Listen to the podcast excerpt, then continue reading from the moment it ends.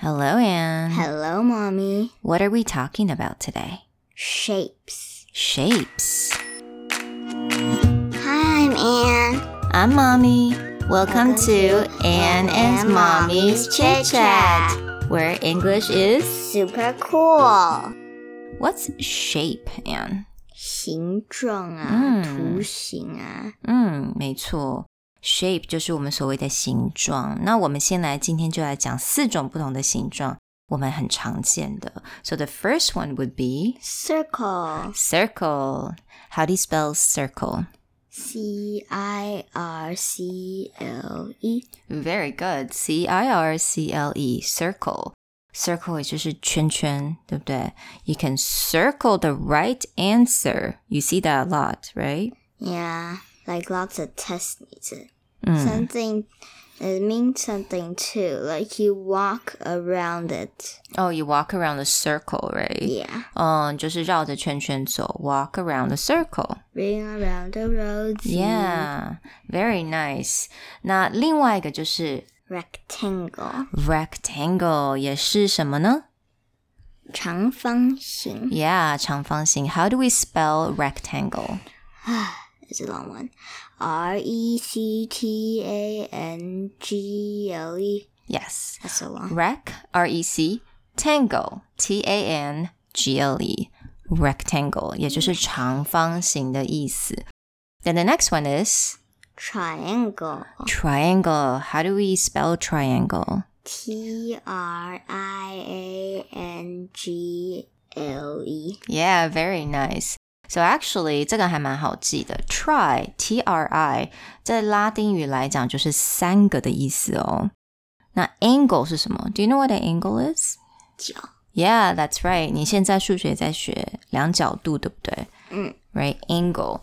So triangle 就是 three angles，、那就是我们的三角形喽。And the next one is Square. square. One more time. Square. Square. Very nice. How do we spell square? S Q U A R E. S Q U A R E square，也就是我们的正方形的意思，对不对？So how many angles are there in a square? Four. Four, that's right. Do you know what degree? Ninety. 90 degree angle. Four, 90 degrees angle, right? Very Four nice. Ninety degrees. angle. 你知道 square 还有另外一个意思吗？ Let me think first. 嗯， Hmm. No. 有的时候我们会说啊, don't be so square. Don't be so square. That Mm. means its face is square. 我们在形容一个的个性，你觉得如果拿它来形容一个人的个性，有可能是什么呢？Wanna make a guess? Same thing Same thing, okay, kind of, or in the box. In the box, yeah, kind of.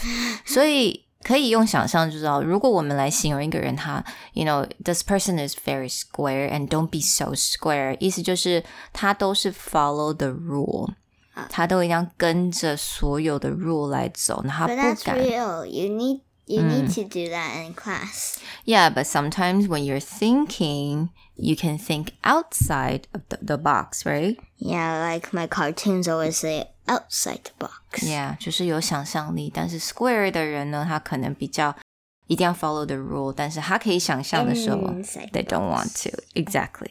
They're in the square, in the box. so we can say, yeah, don't be so square.